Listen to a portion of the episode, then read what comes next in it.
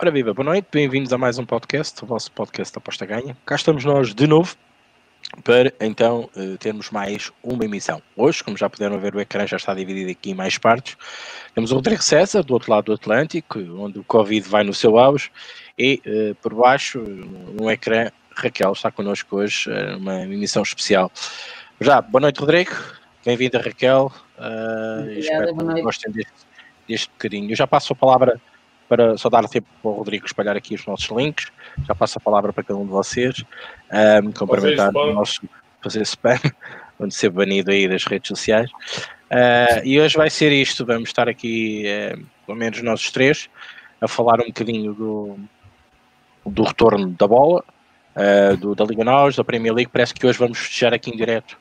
Uh, finalmente o Liverpool vai ser campeão. O Rodrigo promete que vai contar, cantar em direto uh, o Never Look Alone, uh, em direto para vocês, por isso aguardem no fim da emissão. por isso, vamos, vai ser uma emissão engraçada, com certeza. Bom, boa noite a todos. Boa noite, Rodrigo. Enquanto o Rodrigo faz ali o, o spam. Raquel, boa noite, bem-vindo. Força. Boa noite, obrigada mais uma vez. É sempre um privilégio estar com vocês. Um, e bora lá falar, estamos aqui a ver um 2-1, que ainda continua, um Chelsea. Um, é, é um privilégio imenso. Muito obrigada pelo convite. É uma honra. Ora, essa. Rodrigo César, boa noite. Bem-vindo. Boa noite, Rick. Boa noite, Raquel. É, faço das suas palavras as minhas. É sempre um prazer recebê-la. E boa noite para a turma aí, né? Que já está aí. O Pedro tá dizendo que o Liverpool já merecia, é verdade, já merecia mesmo. Eu nem consigo falar essa frase que você falou em inglês. Nem consigo falar. Você imagina cantar uma música aí, né? Essa do inglês é, é o, assim, o inglês. O inglês é ver duas olas, duas grandes olas. Ah, eu saio, mano, eu saio. E depois, e, pronto, e depois começar. Oh, oh, pronto, tá aí, tá tudo. Na Alemanha, depois de uma caneca de um litro. Na Alemanha, depois de duas canecas de um litro, eu tava dançando abraçado com os alemães, o caralho. Aí vai qualquer negócio. Mas só eu ainda tenho. Eu ainda tenho. Eu sou tímido. Tenho vergonha. Não, boa noite, boa noite para Raquel. É sempre uma felicidade de recebê-la aqui. Boa noite pro pessoal aí. E vamos, vamos falar um pouquinho de apostas, né? Falar um pouquinho de apostas.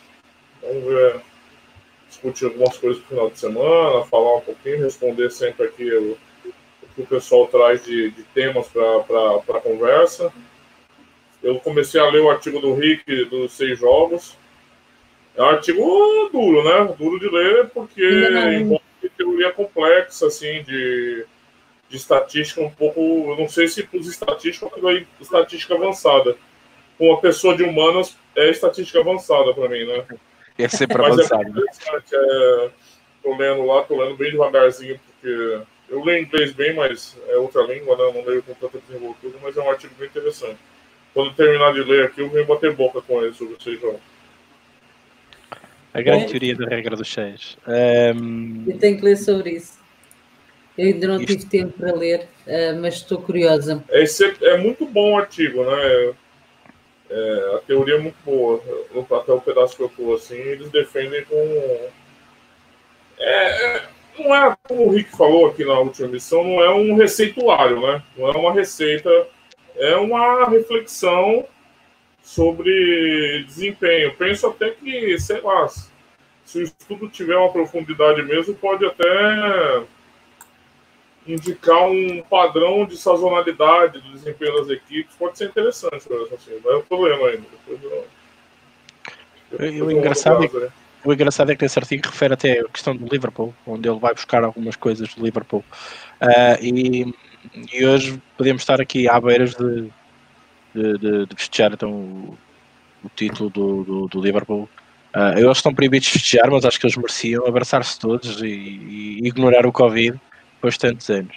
E acho que acabou o jogo, acho que o Liverpool é mesmo campeão, pelo menos já fechou aqui tudo. A não ser que já está aqui um late goal, mas não acredito. Por isso, Liverpool é campeão. Um, acho que o Rodrigo nunca se lembra do número do por ter sido campeão, eu acho que também Exatamente, não. Exatamente, é mesmo campeão, já acabou o jogo. Já acabou o jogo. por isso é campeão, por isso, uh, em direto, uh, vamos aqui também prestar então a devida homenagem ao Liverpool, que realmente com, com o Klopp, uma excelente equipa. Uh, ainda estava a dizer aqui ao Fão Rodrigo, estive a ver aqui o último jogo deles, uh, foi brutal. Uh, mesmo com esta paragem, ok, o primeiro notou-se ali um bocadinho de dificuldades, mas Klopp neste segundo jogo, em casa, obviamente, uh, volta a Anfield, um, fez ali, houve ali pormenores de, de grande clássico que o Liverpool já nos tinha habituado. Está feito, a Premier League basicamente está decidida. City uh, reza agora para, para, resolver a questão da Champions, uh, por causa do tal castigo, tal afastamento. Vamos ver o que é que vem. Uh, muito provavelmente agora as cabeças estão mais centradas na, na próxima época. Vamos ver quando é que começa, como é que começa, com que condições. Este será outro seu lema, uh, obviamente. Não nos podemos esquecer o que se passa em Braga, golos 2 a 2, Guimarães. Grande jogo parece, parece, parece que está a ver aqui futsal. Aí em Espanha uhum. também está, está-se a realizar o Real Betis, está a ganhar ao Espanhol. Ganha Betis. E, e, depois na segunda Liga Espanhola, o Oviedo está a 0-0 com o Funebrada. Bom, é este o ponto de situação dos jogos que estão a decorrer. Acredito que tá, algumas pessoas estejam aqui de volta do jogo do, do Braga e estiveram no jogo do Chelsea com, com, com o City. Mas vamos adiantando esta emissão, falando um bocadinho disso. Bem, eu vou aproveitar aqui o facto da Raquel estar aqui e, e vou-lhe perguntar, já temos muitas jornadas, a Bundesliga praticamente a acabar, uh, algumas ligas num recomeço um bocadinho mais avançado, Liga Nós, uh, lá Liga não tanto, mas por exemplo a Liga Italiana, um, que tem vindo, parece que aconteceu aquilo que, que, que mais se temia que acontecesse uh, em Itália, mas a bola voltou, mas parece que a malta está com, com sede e com fome de bola. Parece que tudo se manteve mais ou menos dentro do padrão que as ligas nos tinham habituados antes uh, da paragem forçada devido à pandemia do Covid-19. E ele perguntar Raquel uh, como é que tu estás a ver, ou como já viste algumas ligas que até que já estão a acabar, como eu disse, uh, este retorno. tem sido fácil, é difícil encontrar valor, Uh, surpreendeu-te? O que é que te surpreendeu pela positiva ou pela negativa, independentemente das ligas que queiras abordar, que te sintas mais confortável em falar? Lança a bola. Obrigada. Bem, o valor tem sido muito difícil porque uh, as odds estão muito esticadas. Eu estive até a falar com, no meu, no meu podcast, que a minha equipa, nós depois em offline estávamos a falar. Um, ah, os oddmakers, eles são inteligentíssimos. E aquilo que está a passar é que eles estão a deixar, é aquilo que eu noto, não sei se vocês também têm essa opinião, eles estão a colocar linhas que são apetitosas para o apostador, mas que salvaguardam, isto é, o handicap menos 1.5, que é possível a equipa ganhar por dois golos, uh, mas depois não tem valor, ou 1,75, que já fica mais arriscado, mas com uma odd superior. E eu acho que há aqui um tipo de chamariz para, para os apostadores uh, irem lá e colocarem às vezes uma aposta, porque veem um, uma odd com dois, uma odd de dois, e, e, e, agora vou bater um bocadinho, picar aqui um bocadinho o Rodrigo, não é por ser uma odd de dois que tem valor. E as pessoas muitas vezes acham que, ah, e tal, é uma odd de dois, upa, tem valor e tem que ir lá apostar e muitas vezes esquecem-se que às vezes que devia ser a odd, o valor devia ser 2,30. Não quer dizer que tenha, seja uma odd de 2 tenha valor, às vezes uma odd de 1,02 tem valor. Um, e é isto, é, eu acho que as casas de apostas estão um, a ser muito inteligentes neste regresso um, e estão a, a, a, dar um repassado que depois, depois é amargo aos apostadores. acho que por exemplo, a Bundesliga, no início, uh, os, os pequeninos, em todas as ligas, os pequeninos estão-se a tornar grandes, porque não têm o fator casa. Uh, isto é bom e é mau por um, por um lado. Em Portugal, eu acho que o fator casa veio pesar muito uh, em algumas equipas que são muito fortes com a sua claque, uh, mas vem dar também uma, um peso maior uh, às equipas mais pequeninas, que deixaram de ter aquele receio, por exemplo, ir à. Bem, nem vou falar de ir à luz, que até tentei. Eu nem quero falar do meu Benfica, porque não cozinha má. Mas pronto, passemos, à, passemos à, à frente do Benfica. Mas ir às antas um, já não é tão receoso como era quando uh, uh, havia claques. E eu acho que isso passou-se e passa-se em todos os campeonatos. Muito na Alemanha, foi aí que nós começámos a ver. Um, e, e, hoje em dia, em qualquer um deles, eu acho que o, os grandes, sim, claro que são sempre favoritos, são sempre os super favoritos, mas os pequenos, muitas vezes, nós temos valor nos handicaps positivos e não nos negativos.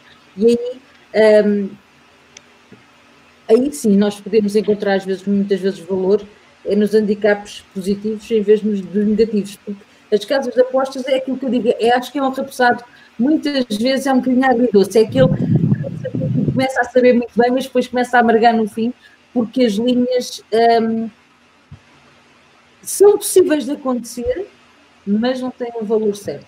Esta é a minha opinião. Uh, e, e, só, só para, para, perceber melhor a tua, a tua resposta, e a questão de liquidez, tens notado que tem sido uma liquidez mais profunda, uma liquidez mais, mais superficial, assim, digamos?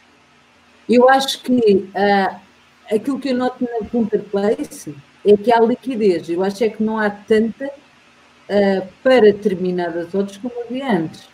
Um, eu acho é que, e é isso que eu continuo a dizer, eu acho que os casos de apostas vieram muito mais. Um, com, com, muito, com muito mais precaução do que aquilo que vinham antes. Uh, mesmo, estou a falar na, na, na Liga 2, por exemplo, aí conseguimos ter um bocadinho mais de liquidez. Uh, por exemplo, noutros campeonatos onde eu uh, vejo mais liquidez do que aquilo que eu via antes, porque se calhar também há dinheiro que não está a entrar tanto.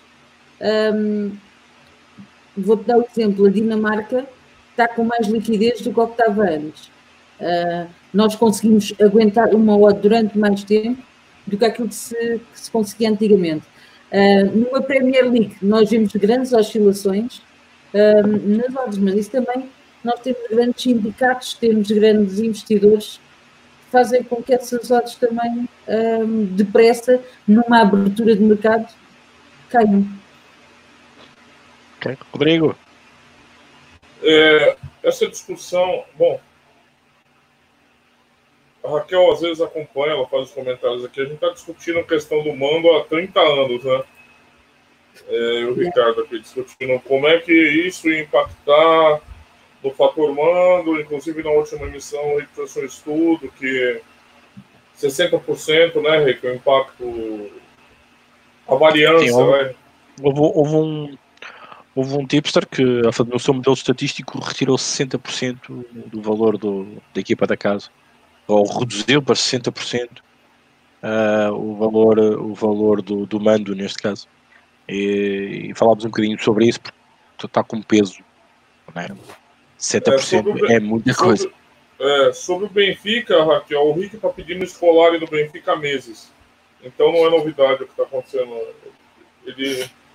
Mas pode, Ó, mas vou, pode tirar salvo, mas vou te contar uma história. Ele não perdia esse campeonato aí, não. Sério? Não perdia. Do jeito que tá, não perdia, não. Ele esse campeonato aí. Não sei. Eu, eu não gosto dele, hein? Eu não gosto dele, hein? Eu não gosto dele. É, sobre o Mano, eu achei interessante você falar do, do, é, do crescimento e desempenho dos pequenos, né? E o valor dos handicaps positivos. O Miguel, o professor Miguel sempre está aqui também, falou disso já. Mas eu, eu, eu enxergo uma contradição nesse paradigma, embora a gente tenha observado isso. Em tese, em tese, quem depende menos de torcida são as menores equipes. Ou não, eu estou errado, pela lógica. Tecnicamente, tecnicamente, quais as melhores equipes? As que têm mais dinheiro, as que têm o melhor elenco? É. As que vão ter um desempenho menos associado é, à questão da torcida. Eu acho que às vezes uma equipe mais frágil, ela se fia muito mais no aspecto mando. Olha, eu vou conquistar pontos em casa, tenho que conquistar pontos em casa para se salvar, para sonhar com alguma coisa, às vezes uma beliscar uma competição continental. É, e as equipes maiores, elas são mais independentes, né? Porque elas têm todo o poderio à disposição delas. E em tese, né? Eu estou falando em tese porque eu concordo que quando a gente olha para a realidade, e também a gente não pode brigar com a realidade, a gente tem visto uma certa instabilidade. É, depende dos campeonatos, né? E também depende das equipes, né? A gente tem, tem gradações, por exemplo.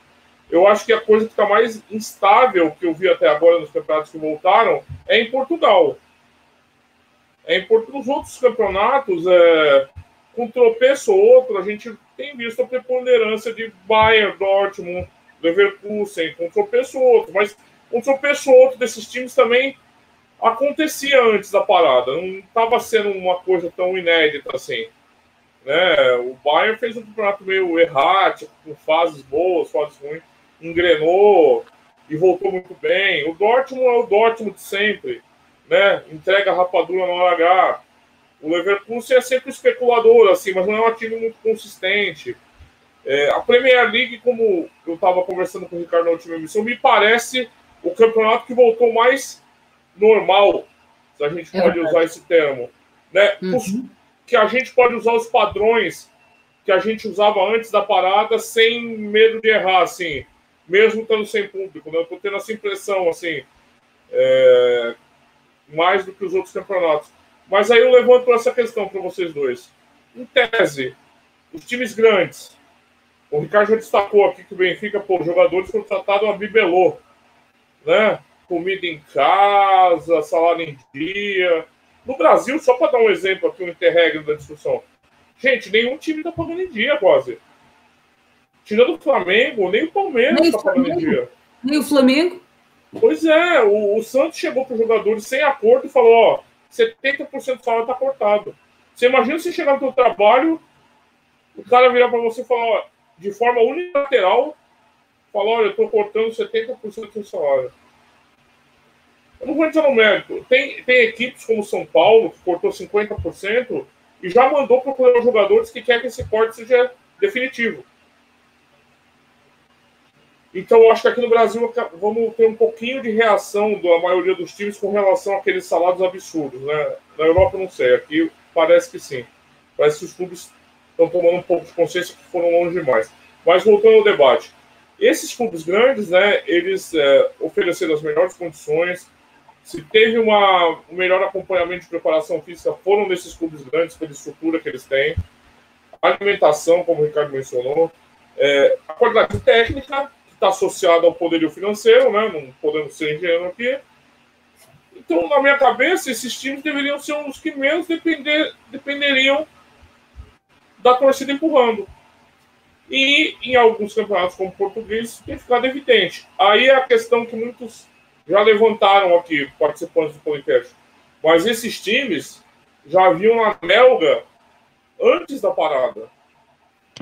Então não é bem uma novidade Saúde. Obrigado, Tem obrigado. uma novidade é isso acontecer, mas a questão inicial, esses times grandes deveriam ser os que menos dependeriam do fator torcida? Falando do fator casa, fator torcida dentro da casa?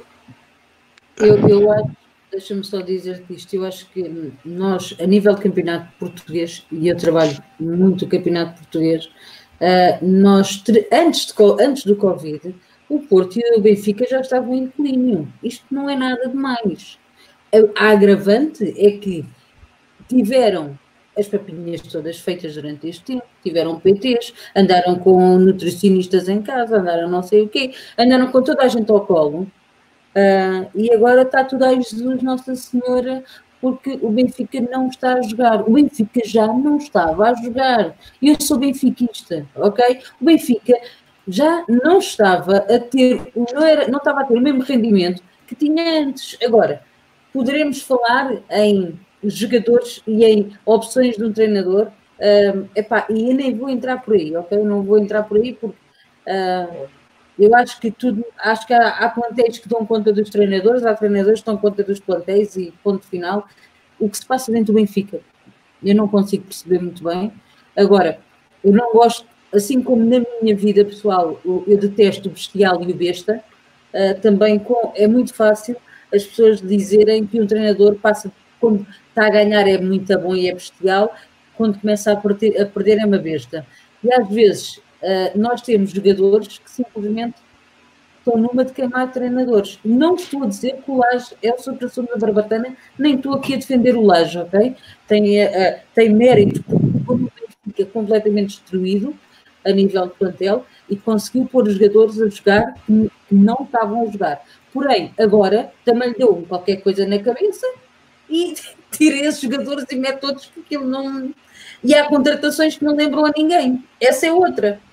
Uh, e, e, isto eu acho que a nível do, do Benfica, acho que é por isso que as pessoas estão tão enervadas uh, com o Benfica, é por causa disso. Mas de resto, esta é a minha opinião, ok? Acho que já não estavam a jogar bem antes da paragem do Covid. Não sei se o Ricardo é da minha opinião que eu. Não, só, só para te forçar um pouquinho, você não acha que os times grandes são os que menos dependem de torcida? Em tese, assim? Da teoria, vai? Não, eu acho que os times grandes, olha, tiveste um ataque em Alvalade, foi com a torcida. Tu agora, o, eles perderam, e não, o Benfica perderam e não passaram à frente do Porto, pumba, toma lá com a torcida, um ranhosos da torcida. Eu sou completamente contra, contra a, a, a violência. Mas muitas vezes, olha, o Sporting, antes de, disso, é, é as próprias claques que podem fazer a, a, equipa andar para a frente ou andar para trás. O Sporting, há dois anos, quando era o Bruno Carvalho, que estava à frente do Sporting, houve uma altura em que eram tão maltratados pela claque que em casa eles jogavam pessimamente mal. Parecia que tinham medo quando entravam em campo. E eu lembro-me disto. Uh, e havia jogos que eu acho que muitas vezes um Vitória de Guimarães vive muito mais e joga muito mais com, com uma torcida. Um, Braga tem um peso também na sua torcida. Uh, agora, é claro que os grandes, o, o Porto, a equipe, sai toda a gente para. Acaba o jogo, sai toda a gente. Os Super Dragões mandam chamar os, o, os jogadores e eles vão lá e vão pedir desculpa à claque. Epá, chega um ponto em que eu acho que se dá demasiado valor é à claque. Porque para mim, eles não têm que ter o peso que têm uh, realmente. Entendes? Porque eles são só uh, sócios como todos os outros são. Eles não, não gostam mais de uma equipa do que gostam da outra. E eu peço imensa desculpa se estou aqui a, fazer uma afronta a alguém. Mas para mim, um sócio da No Name Boys ou um sócio único do Benfica tem o mesmo peso. Eles vão lá gritar pelo Benfica e querem que o Benfica ganhe, como acontece com a Juveléu e um do Sporting, um dos Super Dragões e um do Porto qualquer um que seja adepto, sócio, que pague as suas cotas e que vai ao estádio, e eu falo por mim com lugar cativo no Estádio da Luz. Eu, ninguém dos Don't Boys é mais benfiquista do que eu. Percebes? É, isto é por, falo por mim. E acho que isso é, é, é ridiculamente estúpido o que as direções dão de valor às torcidas. É a minha opinião e peço desculpa se fui bruta. Bom, um, apertar aqui um bocadinho os assuntos todos para não me esquecer nenhum. Bom, começar pela questão do mercado, aquilo que eu perguntei à Raquel, relativamente a, até à liquidez, que foi a segunda pergunta que lhe lancei. Uh, uh, de facto, as ligas estão um bocadinho homogéneas uh, no seu todo. A Premier League voltou, acho que é aquela que é capaz de ser mais homogénea possível, mas também tem-se visto algumas equipas que vinham a, a, mostrar algo mais, não estão a mostrar. Falo de Sheffield United, de Watford, uh, por exemplo, são exemplos práticos para marcarem um gol neste momento uh, sentem um bocadinho mais de dificuldade.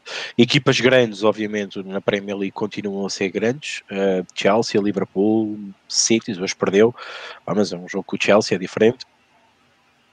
Um, e nota-se e nota-se que as equipas ditas grandes a performance mantém. Ora, equipas como Norwich, Sheffield United, uh, uh, entre outros, o Manchester United também não sentiu, não sentiu este Covid-19, não é? Também entrou muito bem, já, já estava bem, assim que o Bruno Fernandes, aliás, o United, desde que o Bruno Fernandes foi para a Inglaterra, nunca mais perdeu um jogo, não é? segundo consta. Uh, e mostra um bocadinho disso. No campo geral, Bundesliga foi o que foi, que era uma coisa que concordo perfeitamente com o Rodrigo, já era já era assim, já era assim. Uh, Liga Nós tem sido um bocadinho mais, isto mais ao despique, parece que ninguém quer ganhar e depois de repente ganham, depois não ganham. E, e as equipas pequenas realmente uh, têm mostrado mais, uh, talvez, pela questão do público ou não público. Esse é o fator ponderante na Liga Nós. Eu acho que também, sinceramente, não podemos esquecer do mérito ou desmérito de qualquer equipa que entre em campo. E neste aspecto, nós temos visto aqui um volume de overs que salta à vista que não estávamos habituados a ver. Nós, estamos, nós não podemos, temos que olhar que estas jornadas eram para acontecer ali março, abril. Por normalmente março e abril já se começava a fazer muita conta, sobretudo em abril. Até março estes overs podiam cair e achava que sim, uh, a maior parte deles, não todos estes. Mas realmente o fator público, como disse a Raquel e com razão, vem a mexer muito com a questão do, uh, do à vontade que as equipas vão aos campos dos adversários jogar quase igual para igual, porque uh, o peso não está lá, não é? Eu até referi isso no meu artigo que escrevi. Isto é bom para os dois lados. É bom quando nós uh, estamos a jogar num campo adversário difícil, com uma massa associativa muito aguerrida, é o caso de Guimarães, mas também é bom quando estamos mais aflitos. É? Uh, e Raquel falou aqui no exemplo do Porto. Se vocês lembrarem-se do Porto no ano passado, uh, o Porto foi julgado quando saiu de Rio Ave, basicamente. É? Um, os Super Dragões tiveram que lhes puxar as orelhas por este lado, as equipas grandes até deviam sentir um bocadinho mais facilitadas, a pressão não é tão alta, seja no Porto, seja no Benfica. Para falar do Benfica, eu na última emissão já dei aqui o meu mote.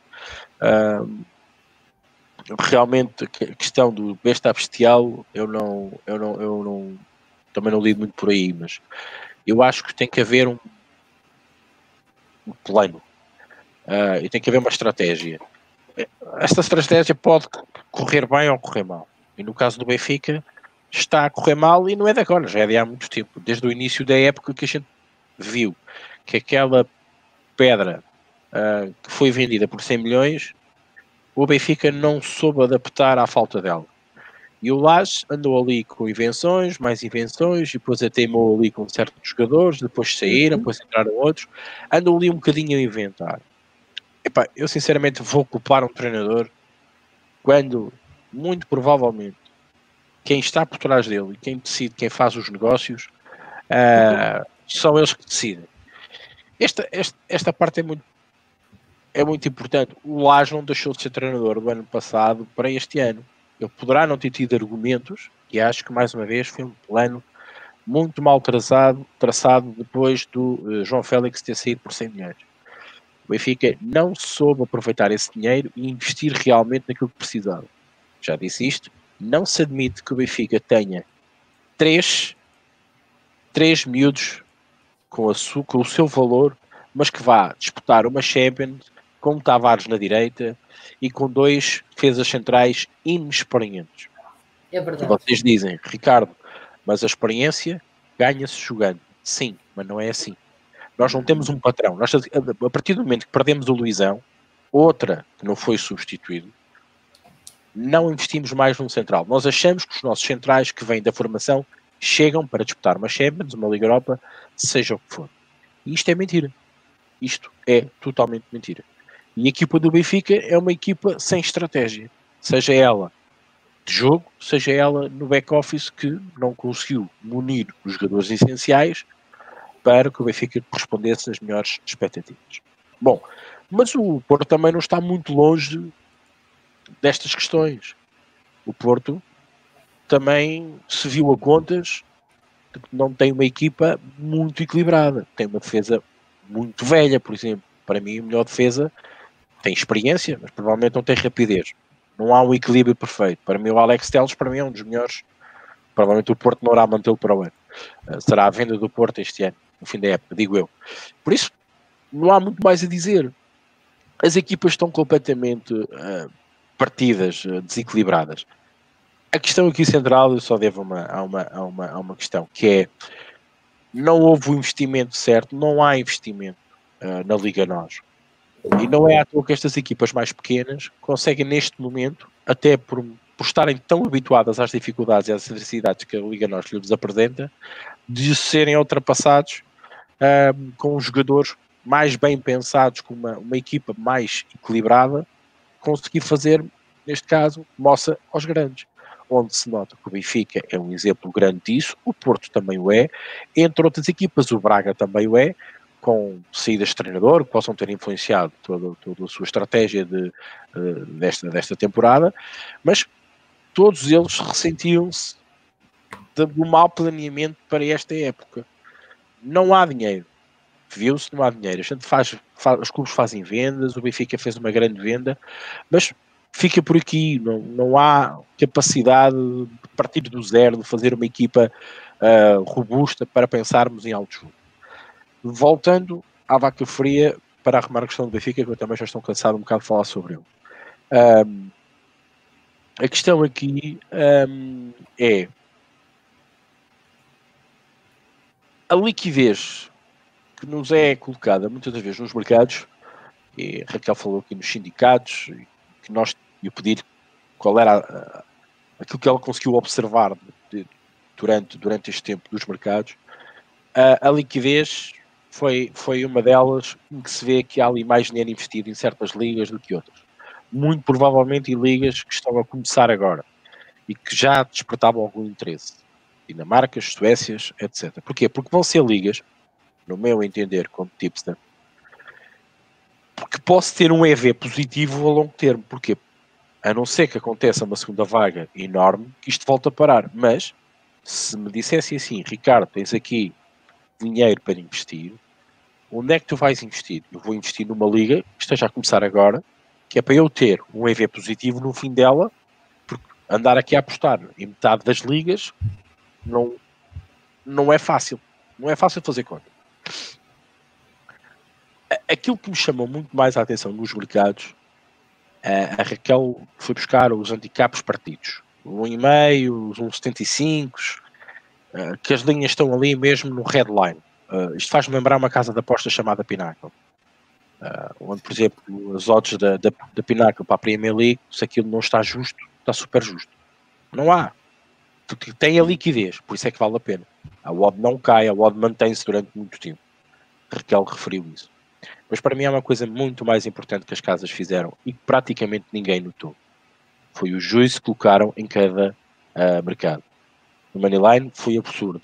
Na Bundesliga foi absurdo jogos com 15 a roçar às vezes os 25% de juízo.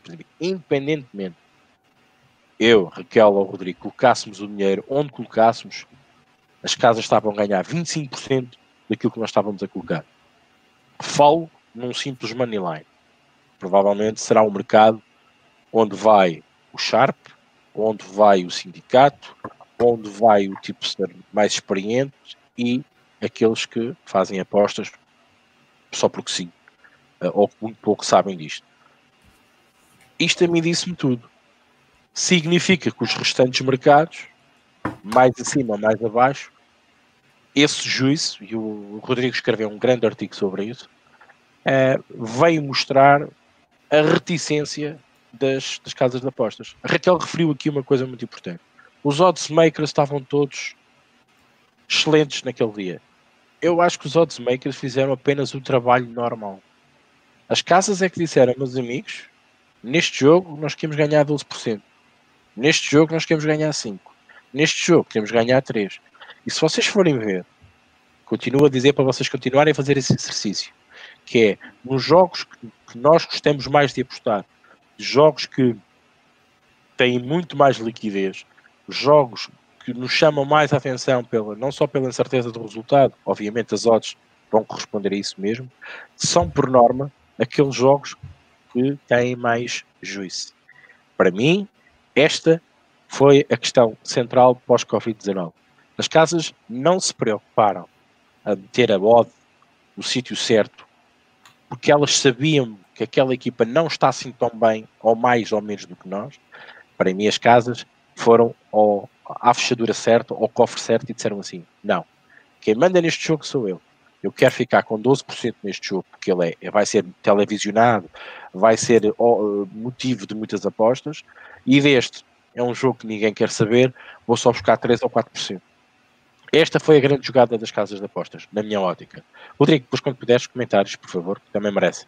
É, só para fechar aqui, que eu, claro, eu respeito a opinião de todo mundo, mas eu continuo é, sem compreender a lógica, porque se a diferença do Benfica pro tom dela é só a torcida no estádio, eu acho que o Benfica tá gastando dinheiro à toa. Se a diferença do Porto pro Aves é só a torcida do Dragão, então não precisa investir. Os clubes grandes têm os melhores jogadores. Portugal é um exemplo disso. Ninguém, clube, clube menor, nem o esporte belisca do campeonato aí. Os melhores jogadores, muito mais dinheiro, melhor estrutura. Bom, eu posso continuar listando todos os fatores aqui. E são os mais dependentes da torcida. Para mim, não, eu não consigo. A Raquel tá nervosa ali, ó, querendo falar, ó. Fala, Raquel. Opa, porque eu vou dizer uma coisa que tu vais ser. Eu vou contra ti, porque tu para mim és o meu monstro sagrado. Mas há uma coisa que eu já te disse aqui uh, nem, noutras lives uh, em que eu estava a assistir, que há o, o fator que é o must win. Eu sei que tu não gostas desse fator uh, e que todas as equipas entram para ganhar, mas há umas que querem mais ganhar do que outras, desculpa, mas é verdade. E muitas vezes os pequeninos, uh, eu para mim, uma equipa que esteja a lutar para não descer, o fator, o ele vai entrar em campo com toda a alma, com muito mais alma, porque precisa daqueles pontos, uh, do que uma equipa que está a meio da tabela e que não vai passar dali. E para mim, tem, isto é, tem muito que se lhe diga. E outra coisa, o Aves, eu vou, eu vou te dar a minha opinião e depois passo, eu vou acabar com. Porque eu começo a falar da Liga Portuguesa e perco-me um bocado. Uh, o Aves jogou contra o Porto, como jogou? E este vais-me dizer assim: o Aves não tinha, já não passa dali. É verdade, o Aves vai descer, mas aqueles jogadores, eles, a necessidade deles mostrarem, de se mostrarem às outras equipas da Primeira Liga é muito grande. E o Aves tem, tem vindo a mostrar que eles, estão, eles é que se estão a mostrar, não é? Não é o Aves em si, não é a equipa, porque eles vão, vão descer aquilo, não há nada ali a fazer, ok? Mas eu acho que individualmente, eu acho que eles estão-se a mostrar às outras equipas que ficam na Primeira Liga, podem ser contratados. E isso também é um fator que muitas vezes eu levo muito em consideração numa análise. E que os oddmakers não levam. Não levam. E, e às vezes eu encontro aí o valor. E pronto, acalei-me. Não digo nada. Não, não, eu, eu entendo até essa lógica do time lutando contra o rebaixamento, pegando um time no meio de tabela, sem maiores ambições. Eu concordo com você nesse ponto. Só que. E os times que estão jogando para ser campeão? Não é motivação? Sim, tem. Olha, é porque assim, por mais lindo que seja o Aves e os jogadores deles mais esforçados, é, um time medíocre que vai ser rebaixado é um time medíocre que vai ser rebaixado, por mais esforçado que ele seja. Sim. E do outro lado, quando a gente vira a lupa, a gente tinha um time lutando pelo campeonato. Uhum. Que para mim é motivação suficiente também, somente com a rivalidade que, e do Benfica também, nos jogos com o Benfica. E então nesse quesito motivação eu igualo, não, eu não eu enxergo essa questão dos times sem, sem objetivo e sem risco contra o time com risco. Eu, eu entendo, eu concordo com você. Por exemplo, vai jogar um time de meio tabela que não vai lutar por nada e nem vai ser rebaixado e vai jogar uhum. com um time lutando contra o rebaixamento. Aí não, eu concordo com você. A gente tem que levar isso em conta. Mas quando a gente vai é, levar em conta equipes pequenas que estão motivadas, mas contra equipes que estão lutando pra, pelo título, para mim a motivação é no mínimo igual. É Sim. no mínimo igual não vou falar que é maior para um para o outro, porque os dois têm sua motivação ali bem colocada. Um está lutando pelo título, o outro pelo para fugir do rebaixamento. E na minha visão, no modelo ideal, eu não estou nem personalizando o campeonato, tal, estou discutindo só a ideia mesmo. O time que tem mais investimento, mais jogadores, mais capacidade técnica, deveria prevalecer e depender menos de torcida, né? Então, uh, por isso eu tenho essa visão, mas é, respeito às visões contrárias aí, mas eu continuo com essa. É...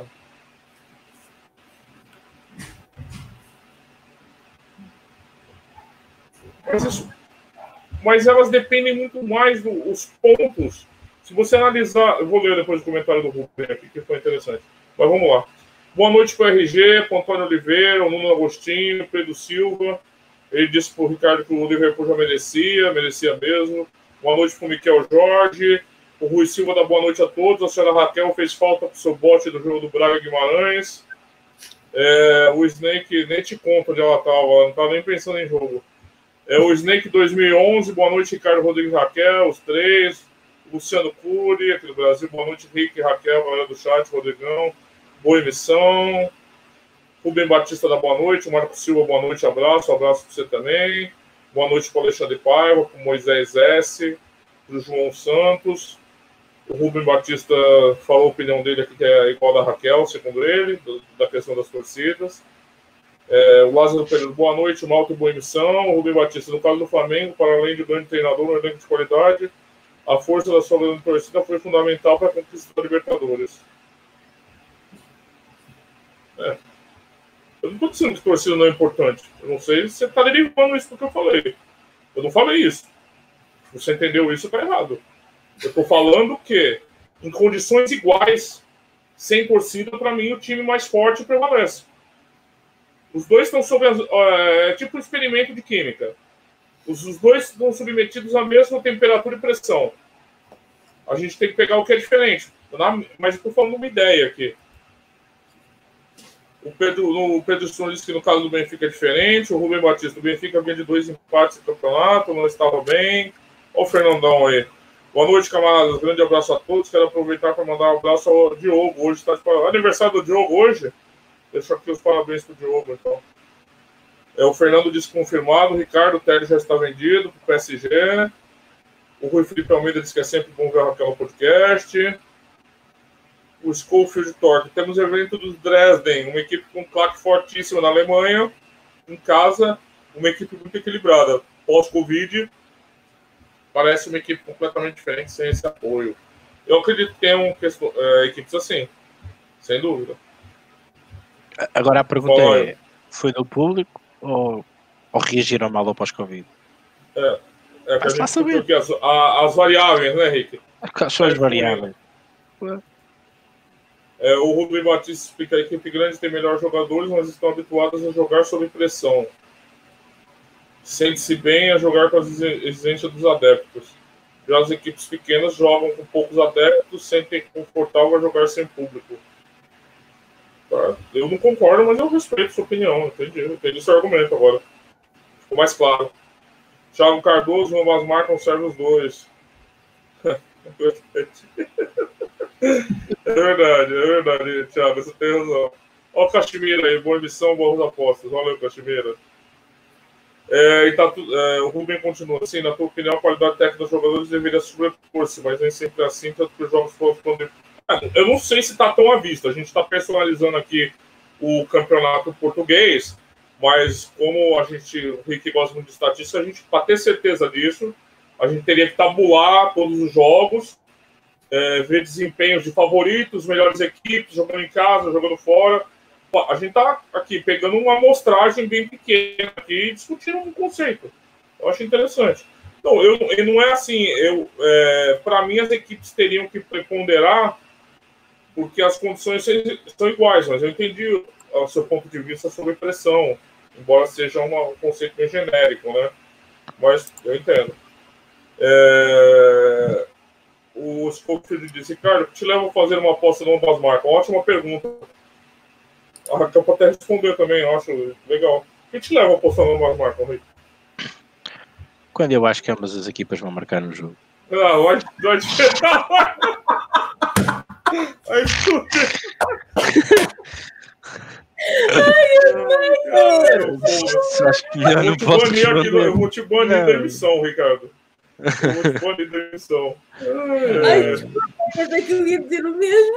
Você entendeu muito bem a pergunta, ó, não, eu, eu, eu passo a explicar. Bom, eh, para, para já, para já é um mercado que não, muito sinceramente, não se deve fazer muito em pré-live. Deve ser um mercado um, ehm, para se trabalhar uh, em live porque esse mercado em live permite fechar muitas posições uh, que possamos fazer no pré-live. Uh, nisto completamente de acordo, está fechado na minha cabeça. O que é que me leva a apostar muitas vezes do ambas marcam?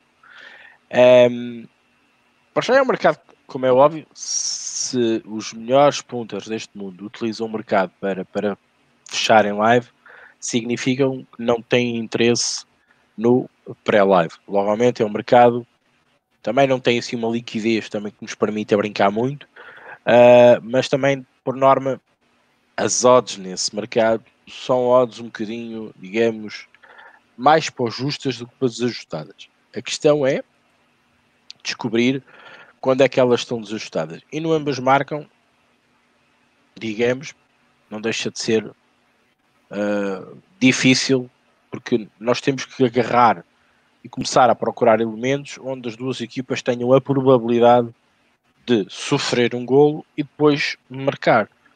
Olhamos só para uma equipe e a outra é fazer isto também. Se a gente olhar para isto, digamos assim, ok, como é que uma equipa durante 90 minutos tem uma grande propensão para sofrer um gol e também para marcar, ultrapassar e marcar, porque independentemente da primeira equipa que sofra o gol, ela vai ter que ultrapassar essa adversidade e vai ter que fazer o gol dela para que o ambas marcam seja cumprido. Esta é a grande questão e o grande dilema do ambas marcam. Como é que se faz uh, e como é que se procura valor do ambas marcam para responder diretamente? É, eu utilizo muito as capacidades defensivas e as, e as, capacidades de desequilíbrio das equipas. Equipas que por si só um, são muito boas a atacar, mas defensivamente não são grande coisa. Uh, por exemplo, o Benfica neste momento é uma equipa de ambas marcam. ok? Marca gols, mas também sofre.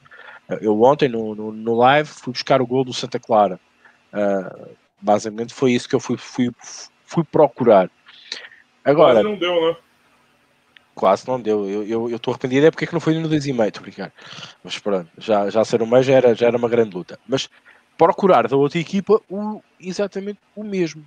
Depois temos um problema acrescido, que é quando estas equipas se encaixam e vão jogar uma contra a outra.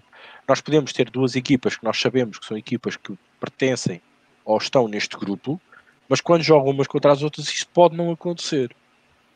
Ora bem, o que é que o Ricardo, até há bom pouco tempo, fez e começou a pensar e começou a trabalhar? Uh, o Ricardo é um gajo que, que, que, lê uns artigos por aí espalhados e que está sempre a tentar saber mais, e, e leu um, um, artigo que lhe chamou a atenção de usar uma métrica estatística para poder correlacionar e, e comparar essas equipas. Isso sim, e eu já era uma pessoa que gostava muito de ambas marcas, eu já, eu já gostava de tentar perceber este tipo de conceito nas equipas, quando se afrontam uma contra a outra, conseguir procurar ambas marcas. Esta situação só veio reforçar um bocadinho a minha ideia, que eu até hoje nunca tinha encontrado nada onde pudesse agarrar a nível estatístico para fazer esta comparação. Consegui encontrar neste momento um, uma maneira de lá chegar, uh, mas que não deixa de depender, e eu acho mais uma vez, a estatística não pode ser completamente afastada à, à parte qualitativa da questão e tentar encaixar isto no seu melhor. Obviamente, isto é uma situação de estudo e que também estamos a viver, eu não, não posso olhar para isto, para aquilo que estamos a viver, como uma, uma verdade suprema, porque há muitas coisas que estão aqui a acontecer que não não, não deviam estar a acontecer. Né? Há equipas mais pequenas que conseguem até fazer mais golos do que é normal, questão ontem do, do, do Santa Clara, por exemplo. Uh, e, isto pode desvirtualizar um bocadinho aquilo que eu ando a assimilar neste momento, mas eu tenho perfeitamente a noção de que isto pode não ser assim. O que me leva a apostar no ambas marcam, muitas das vezes, é que os odds makers estão-se a marimbar para esta ordem pré-live. Porquê? Já disse a causa, porque a maior parte das pessoas não utiliza este mercado. É o mercado para se trabalhar e para fechar posições no live. Por isso é que eu gosto. Normalmente as odds, os odds makers não querem saber, estão a falhar muito. Ou é uma coisa muito óbvia, vocês façam um exercício. Vocês vão lá ao odds portal, vão ver, correm os ambas marcas todos dos jogos todos do, de uma liga qualquer, e aqueles jogos que normalmente têm uma grande probabilidade de haver golos, vocês veem logo pela odd do 2,5, vocês vão ver que, que ambas marcam, está logo ali um 60, um 75, às vezes um 50, se formos no caso da Bundesliga, que vocês olham para aquilo e dizem, pá, ambas marcam um 57, ninguém vai. Porque não tem valor. Normalmente essas odds estão bem colocadas. Mas há certos jogos, os odds makers não estão preocupados em olhar para isso e que se vê que as odds estão altas. Porque normalmente até um jogo de under. Mas um a um não é under? Claro que é. A questão aqui, a sabedoria está aqui, é procurar este valor num a um. E normalmente, quando as odds estão uh, um bocadinho, uh, a linha do 2,5 está mais alta, obviamente que o BTTS também está mais alto. Agora, é preciso encontrar aqui o equilíbrio entre as duas equipas. Eu vou já dar um exemplo. Real Betis Espanhol. Eu entrei no ambos marcos. Eu acreditei que o Espanhol quisesse reagir. Eu sei que o Betis teve chicotada psicológica. Eu mesmo assim arrisquei. A odd não estava justa. Estava acima. Eu, se continuasse a fazer estas apostas nestas duas equipas, no longo termo, eu, eu seria a ver positivo. Isto, isto hoje não acontece, mas amanhã acontecia. E provavelmente amanhã o Betis não terá uma chicotada psicológica e terá um jogo normal. Ok? Por isso é que eu a fiz. E há, outras, e há outros exemplos. O ambas marcam é um mercado muito complicado, como qualquer outro, na minha opinião. Rodrigo. Não sei se a Raquel quer falar alguma coisa. Não, eu, eu, vai bater muito naquilo que o Ricardo diz. Uh, eu trabalho ambas marcam, uh, porém, eu trabalho em pré-live, porque muitas vezes eu encontro valor em pré-live em muitas ligas uh, que não são as mais utilizadas. Um, por exemplo, um campeonato de polaco na Polónia, República Checa. Olha, há uma liga que, que é a Leomite mas a despromoção da, de Israel bate muitas vezes, Montenegro bate muitas vezes, ligas inferiores, é aquilo que o Ricardo diz, as odds estão desajustadas uh, para a probabilidade. O que é que eu procuro sempre? Um, equipas que tenham um historial uh, de marcar e de sofrer, equipas que sejam boas a atacar e que não tenham grandes defesas, um, equipas que sejam over, um, isto é dentro do meu padrão, ok? Mas muitas vezes, para me salvaguardar, e quando eu estou naquela que. Porque o ambas marcam, para mim, é uma, é uma aposta que é muito difícil de fazer. Uh, porque é aquilo que o Ricardo diz, nós temos aqui, ambas as equipas têm que marcar, nós temos que ter a probabilidade das duas equipas conseguirem ir para. para uh, sofrerem um golo e darem a ou quererem dar a volta ao resultado, ok? E isto é difícil. Para mim é das entradas mais difíceis que nós temos. E muitas vezes uh, os meus over 2,25 são ambas marcam disfarçados, ok? Um, porque uh, eu fico com naquela de pá, eu, sinceramente eu acho que é um 2-1. Muitas vezes um, um ambas marcam, tem uma odd está ali um, que, eu não, que eu não me sinto confortável em. É uma aposta em duas equipas e muitas vezes eu vou para um over 2,25 porque deixo. Pode ser uma equipa a marcar três gols ou marcar um, dois gols e eu protejo-me, uh, do que estar a, a pôr o ambas marcam e, e ter um red com um 3-0. Uh, e isso, às vezes, as equipas até são muito over, ok? E agora, pós-Covid, não tenho olhado uh, para o histórico das equipas. Pós-Covid, só quando são campeonatos que a começar agora, estou a falar numa Noruega, por exemplo, uh, aí sim uh, começo a olhar campeonatos que estejam a começar agora. vou olhando para o histórico e percebendo como é que as equipas são. Numa, num campeonato que tenha parado com o Covid, eu não estou a tomar o ambas marcam, às vezes não é, não olho pelo aquilo como as equipas tiveram ou como é que tive, uh, quais foram os resultados antes do Covid, não levo isso em linha de conta. Deixa-me deixa só adiantar aqui uma coisa. Um, eu se tivesse que fugir do ambas marcam para outro mercado, eu não escolhia 2,25. Eu preferia o over 2. Hum. Ou 1,75, ou 1,5, se estamos a falar numa linha que seja mais baixa do que, Uh, não seja um jogo com uma grande tendência over e, e mais uma tendência under. Uh, isto também para responder ao Scofield que está a dizer aqui. Então, porque vezes podemos ir num total goals numa equipa ou mesmo num over dois gols num jogo de vez desse BTTS. Concordo.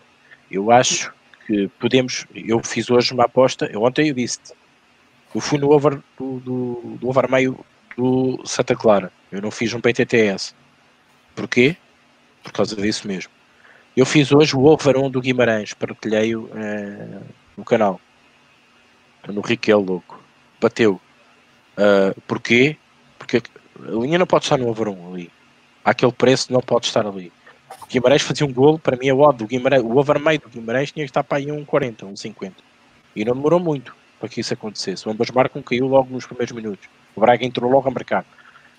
Um, isto, o over equipa, continuo a dizer, para quem sabe trabalhá-lo, é, é, também uma das mais-valias. E esse sim, fazendo em pré-live, dá para corrigir, por exemplo, essa é uma boa estratégia para depois chegarmos ao live e irmos buscar o ambas marcas. Porque reparem numa coisa, vamos imaginar, isto tudo teorias eh, de lá para como eu lhe chamo, que é uma equipa, pelo menos, vamos imaginar, a mais cotada faz um gol. Normalmente é isto. A mais cotada, aquela que realmente ah, é o favorito daquele jogo, faz um gol. Ninguém está a pensar que a equipa que já era menos favorita consiga ainda ultrapassar aquela adversidade. Então o que acontece? Essa odd aumenta. Vai aumentar, vai aumentar, vai aumentar. Mas essa equipa não deixou de ter valor para fazer o gol. A parte das vezes, o que é que se faz? Quando se chega ao live, vai-se buscar o teu ambas marcam, que está para aí 4, 5, 6. E conseguimos extrair muito valor.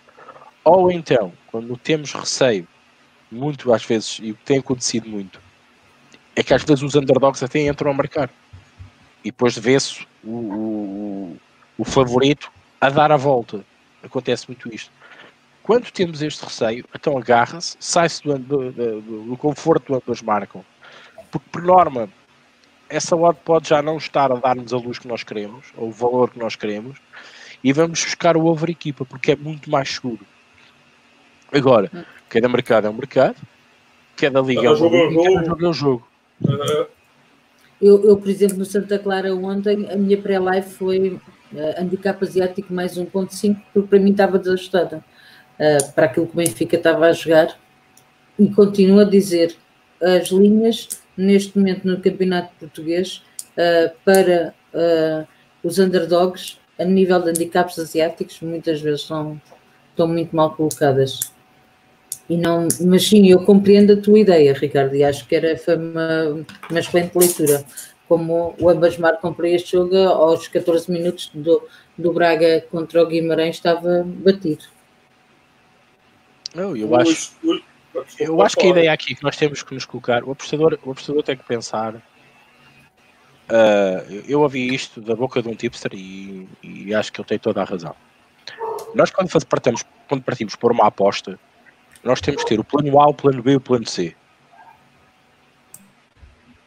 nós precisamos ter estes planos uh, quando colocamos grandes quantias naquilo que estamos a fazer. Obviamente, se estamos a apostar um euro, não há plano B nem plano C, nem o plano A existe, né? porque aquela. Ok. Não estamos a fazer nada. Uh, mas quando estamos a apostar em grandes quantias, precisamos de. Uh, não é à toa como vocês ouvem muitos tipos a dizer assim: eu tracei um plano para o jogo e se o Real Madrid marcar primeiro, eu vou atuar assim ou, ou, vou procurar valor assim. Se o Real Madrid depois não marcar primeiro ou demorar a marcar, eu já vou na segunda parte procurar isto. Por exemplo, estas estratégias utilizadas pelos traders, por quem aposta em live, muitas das vezes são estes planos que nós podemos traçar e para levar para live para podermos nos salvaguardar.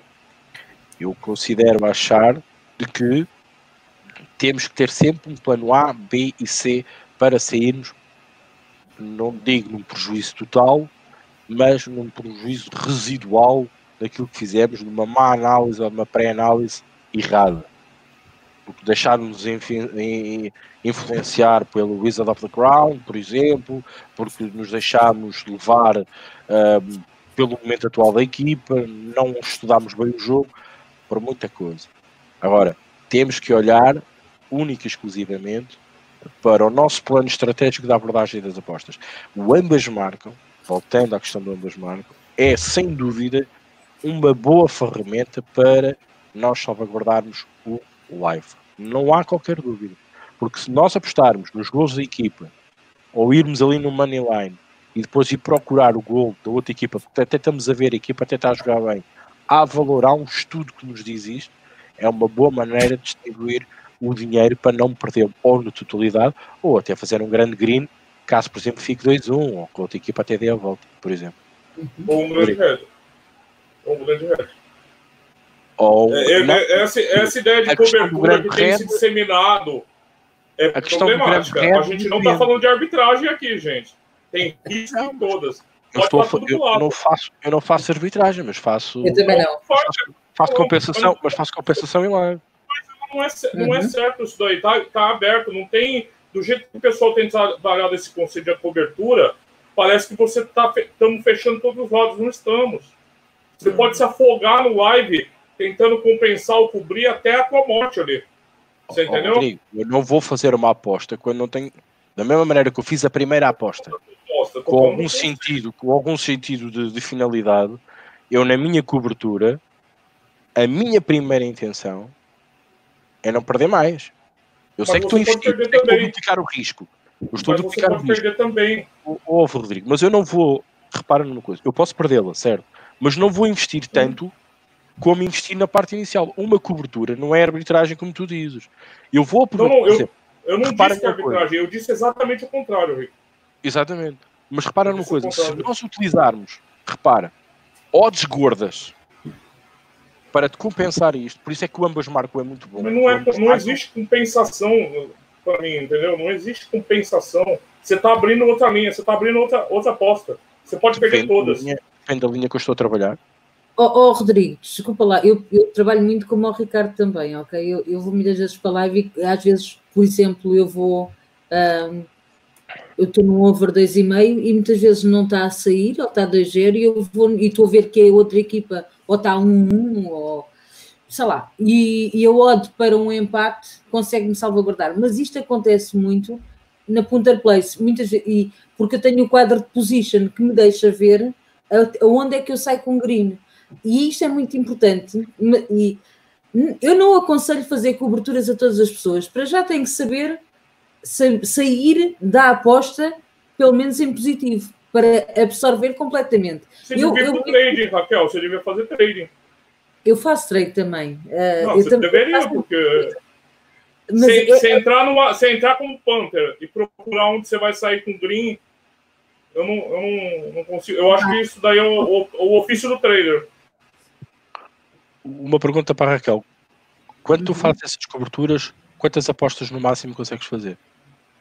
Eu, eu só faço duas apostas. Eu faço a minha pré-live e vou... a pré e depois fazes mais uma no live para, para compensares.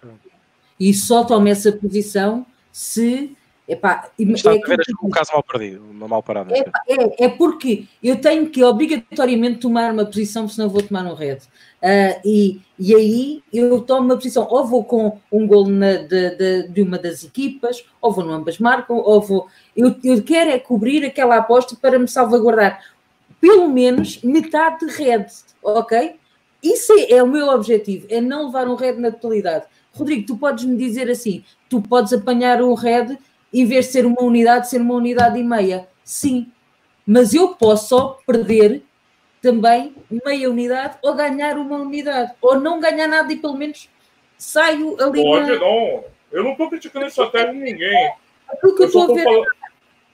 Não, eu estou falando assim que é, esse conceito de cobertura que está se disseminando não é ciência exata. Não, não, de todo. Pare... Muita gente tem expressado cobertura como. Por isso que eu estou falando como se fosse arbitragem. E não, não. o é. Nada não o é. Você não, pode sair com todas as apostas perdidas. Todas as apostas perdidas. Exatamente, como elas podem ser ganhas. Eu sei que é mais. É melhor a gente pensar que a gente vai ganhar nossas apostas. Só que elas podem sair todas perdidas. É verdade. Tá se você quer fechar tudo, é, aí eu não sei se compensa. Depois que você. Primeiro, se você vai sair atrás, para correr atrás de prejuízo, como a Raquel falou, para mim aí o perigo ainda é maior. Ah, eu não quero é diminuir o prejuízo. Eu não vou correr atrás do red. Aquilo que eu faço é. Às é, vezes o mercado tô... também não te deixa fazer coberturas, certo? É, é verdade. À altura, ah, assumo o é de ponto final. E tu não tens maneira nenhuma, não tens odds nenhumas, não tens nada. Agora, tu estás a ver um jogo que aquilo saiu ao contrário daquilo que tu estavas à espera, é a tua obrigação tomares uma atitude no jogo. Eu acho, eu falo por mim. Zero, zero, aí você zero. Ok? Aí você zero, você zero Deixa-me só meter mais sal Sim. e pimenta na discussão. Eu faço isto exatamente como está-se a discutir até agora. Só que eu utilizo odds gordas para isso. Porque com odds gordas o que é que eu faço? Eu, vejo de meter a tal unidade, vou meter lá um cagagésimo que se aquilo acontece, eu vou procurar essa odd gorda para sair. Até sai lucro. Residual, sai em lucro. Ou se não pode ter uma perca residual. Eu também faço isso. Procurar um mercado que esteja com uma odd gorda. Ambas marcam, é um caso deles. É um dos casos. Não, Agora, também me dizes assim, Rodrigo, opa, não dá, isto não é sempre, não é ciência exata. Não, não é, porque tu tens jogos que não consegues fazer nada. Levas o red e cada vez que lá metes mais uma moeda vais continuar a levar red. Tu não tens hipótese. Estás numa posição que não dá mais. Esquece. E, e tu, é a tua experiência também te diz, não, olhas para o mercado, começas a ver as odds, o jogo está ali, mas não vou fazer nada, vou assumir o red, desligo o jogo, desligo o stream e vou-me embora. Não dá, não dá. Agora, há jogos que dá para fazer isto. Não são todos. E atenção, é preciso saber fazer. Muito. Que é outra questão. é mais importante. E é preciso aproveitar os timings certos e haver as odds certas para podermos fazer isso. Nem sempre dá. Nem sempre. Muitas vezes, e só para terminar, eu às vezes faço uma entrada em menos 0,75 uh, ou mais 0,75 e vou buscar essas odds gordas que o Ricardo está a falar, do empate. E às vezes com um bocadinho de nada eu consigo absorver um, no menos 0,75, consigo absorver uh, essa, essa entrada que eu fiz. Mas é claro, é preciso saber que entrar, é assim, por amor de Deus, não comecem, não entrem, comecem a entrar em menos 0,75 e entrar depois em empate, que isso é, não é isso, ok? Uh, nós temos de fazer a análise de quanto é que isso tem que entrar e com, se o jogo está para aí virado, porque pode não estar, ok? Aquilo, não, o jogo pode não estar a ditar isso. Eu estou a falar gente, já, das hipóteses. Não, eu já falei várias vezes aqui, eu não preciso a estratégia de ninguém. O Ricardo sabe que é meu mantra aqui. Quem tem lucro, cada um faz o que quiser. Só que assim, é, eu, o que eu quero frisar é que assim, é, a gente tem que ter tomado, tomar cuidado com uma ideia de que eu faço uma aposta, ah, se está correndo mal, eu vou ali e cubro tudo. Isso não existe. Não. Não é assim. Você, vai aumentar a exposição ao risco só. É aumentar risco. Não vamos pensar que isso daqui, ah, eu vou ali, cubro, tá tudo bem. Ah, os cenários de, de, de você conseguir zerar ou tentar é, ter um desfecho positivo de qualquer jeito, é, os traders fazem isso, fazem com stakes muito minúsculas comparadas com os Panthers e com outro tipo de estratégia. Outro uhum. tipo de estratégia. Totalmente diferente. É, os Panthers, é eu, eu, não sei se é solução para as apostas ficar abrindo posição. Ah, eu vou abrir, não vou abrir, não vou abrindo. Mas eu não critico o método de ninguém. Eu só estou levantando aqui um disclaimer, na minha visão, de como eu enxergo a aposta, de que não sendo é, um possível controle de desfechos assim tão simples no, no cenário, até porque se fosse simples, né, não tinha cara de aposta. Ah, vamos fechar aqui, sair tudo no verde sempre, tá tudo bem, tá tudo jóia. Não, né? Não, você pode sair com tudo perdido. Porque você está abrindo posições com risco, você está abrindo posições. E quando você abre com odds gordas ainda, vamos lembrar, odds são probabilidades associadas a um evento. Se as odds estão altas, não é à toa que elas estão altas. Não é porque as casas de aposta são bobas e nós somos espertos. É porque tem um risco bastante alto associado ali. Então, essa ideia de que é, vamos sempre abrindo posição, abrindo posição, pode ser perigosa, assim, pra, como o Ricardo falou, para quem não controla e para quem não tem a expertise necessária para manejar isso bem. Eu Mas, acho muito problemático. Minha visão, é, minha é, opinião. As coberturas, eu acho que tu deves fazer, é, tu fazes uma cobertura. Tu não estar a fazer cobertura sobre cobertura sobre cobertura, isso não é cobertura, isso é devanamental para fazer apostas. Lá estou eu outra vez a ser simpática, vocês nunca mais me querem cá, porque eu não, sou é. simpática. Eu acho que uma cobertura, quando tu tomas a, a decisão de fazer uma cobertura, é porque o jogo não está naquilo que tu delineaste ou pensaste que ele ia acontecer, ok? E tu vais tomar uma posição para salvaguardar a aposta que tu fizeste inicialmente. Ponto final. Fazes uma entrada. Ou tu, e é aquela entrada que, ou é, ou, e tu, há uma coisa que eu digo sempre: nós temos, temos sempre uma pergunta na nossa mente que é: eu estou disposto a perder este dinheiro, porque qualquer, seja em cobertura, seja em aposta, nós temos que dar sempre um, a aposta como sendo um ato perdido, ok?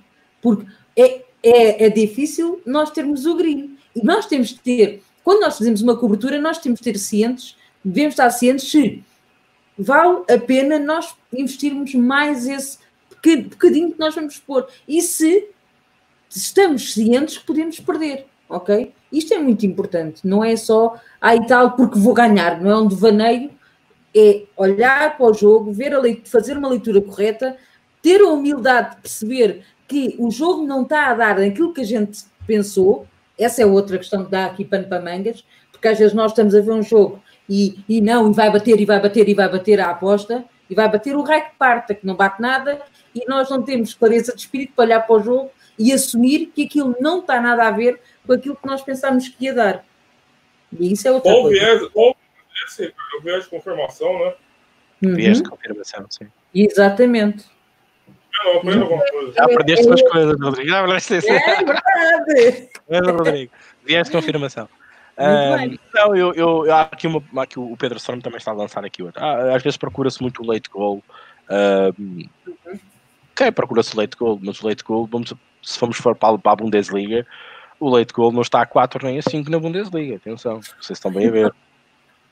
Mas, é verdade. Por exemplo, numa Liga Nós, o leite goal já é capaz de estar a 2, 3, 4, por aí. Aí sim, o leite goal já está nessas odds. Lá está. Cada mercado é um mercado, cada liga é uma liga, cada jogo é um jogo.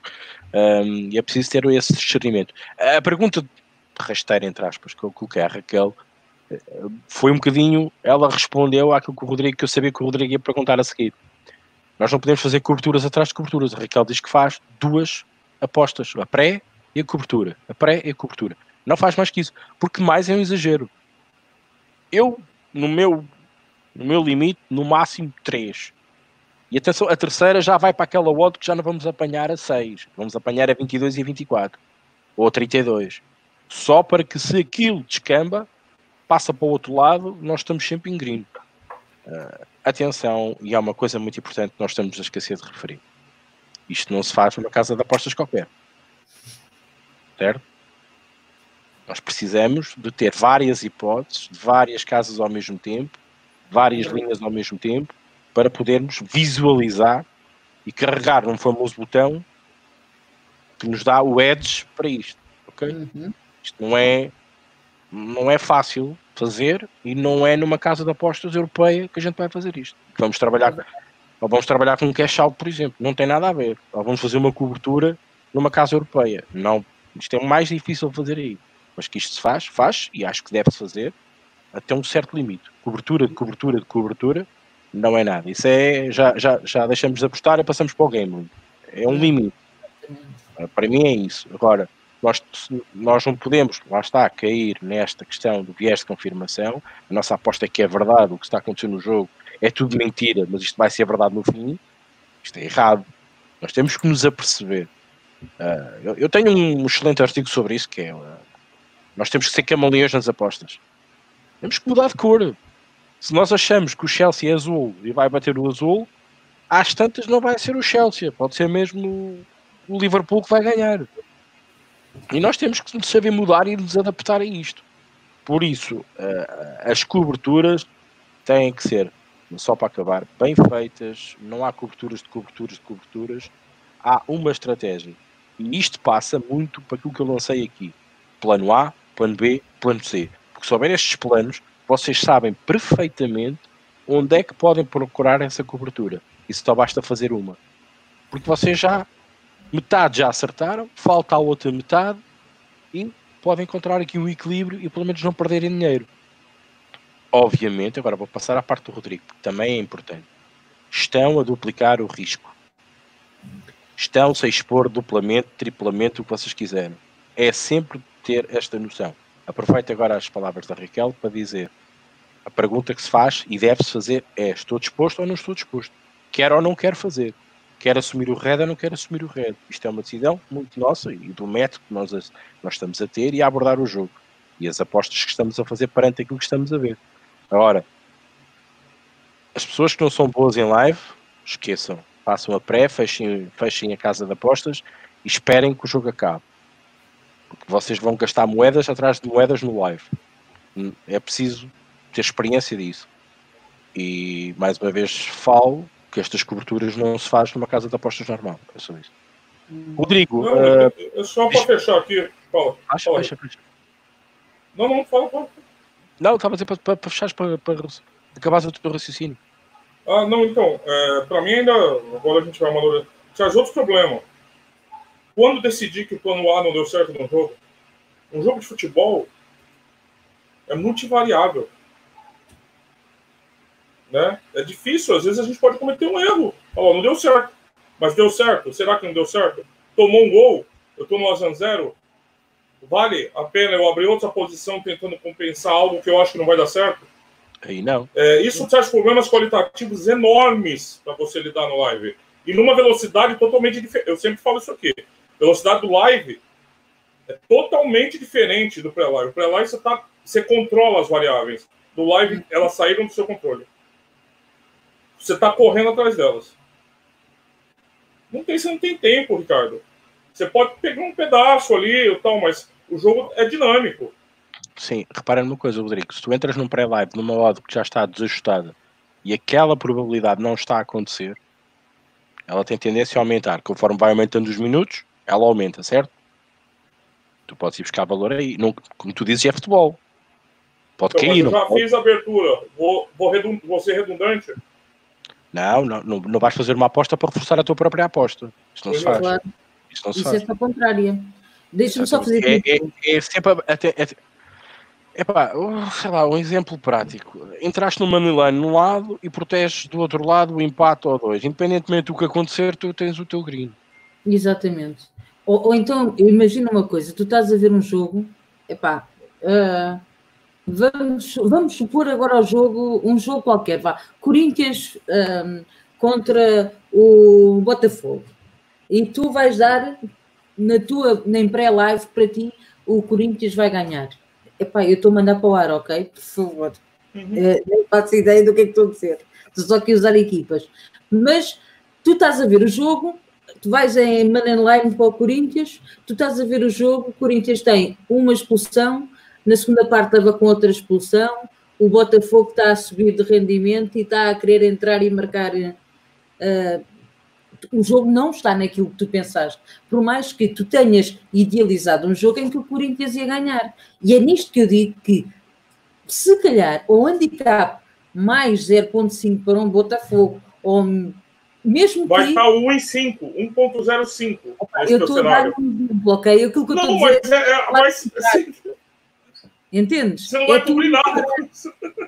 A, a Moneyline entras é na odd. altura do jogo, Rodrigo. Tu tens que entrar na odd que tu entraste em pré-live e aí tu vais absorver com oh, isto é o, o, o, básico do básico aquilo que é o espectável é tu entrares numa odd o dobro daquilo que tu entraste com uma stake muito mais reduzida e fazes uma entrada ponto final mas porque há cartões vermelhos porque há lesões porque andaram todos à porrada, é aquilo que está tudo maluco, ok? Pronto, isto é.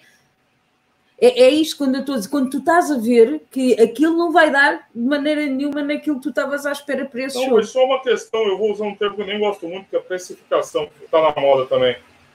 Gente, antes de vocês pensarem em fazer a cobertura, 99% das vezes já está precificado para baixo os cenários.